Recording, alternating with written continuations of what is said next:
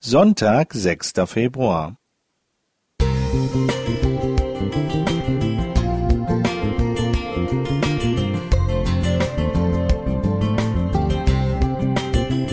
Ein kleiner Lichtblick für den Tag.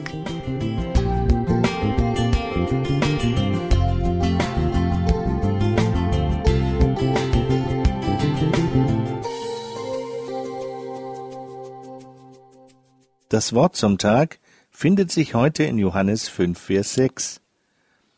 Als Jesus ihn liegen sah und vernahm, dass er schon so lange krank war, spricht er zu ihm, Willst du gesund werden?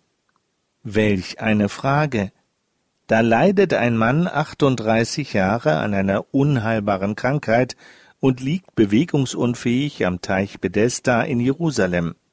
An diesem Ort hielten sich damals viele Kranke, Blinde, Lahme und Ausgezehrte auf, in der Hoffnung, durch ein Wunder gesund zu werden.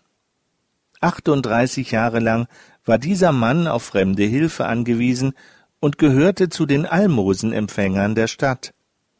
Er wurde bemitleidet und wahrscheinlich auch nicht ganz ernst genommen. Da wirkt es auf den ersten Blick merkwürdig, dass Jesus ihn fragt, ob er gesund werden will. Auf den zweiten Blick ist diese Frage berechtigt. Die Heilung von einer Krankheit, die das Leben eines Menschen bestimmt hat, wird massive Veränderungen bewirken. Plötzlich steht der geheilte Mensch auf eigenen Füßen und ist in der Lage, Verantwortung für sich zu übernehmen. Er kann einer bezahlten Arbeit nachgehen, ihm fällt es leichter, wieder Kontakte zu knüpfen, er steht stärker als vorher in der Pflicht, Beziehungen zu pflegen.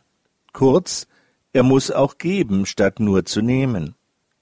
Wem die Aufmerksamkeit und Fürsorge anderer Menschen zuteil wird, steht in der Gefahr, sich so sehr daran zu gewöhnen, dass ein eigenverantwortliches Leben kaum noch gelingen mag, und er das im tiefsten Inneren auch gar nicht mehr will.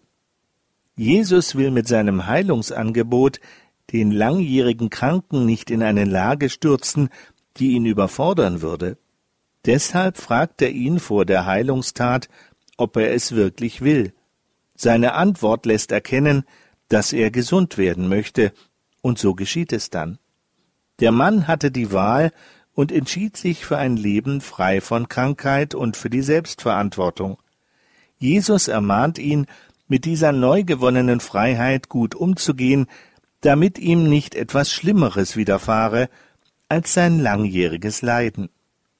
Das Schlimmste, was uns passieren kann, ist nicht eine Krankheit, sondern der Verlust des Glaubens und der Verlust der Gewissheit, ein Kind Gottes zu sein.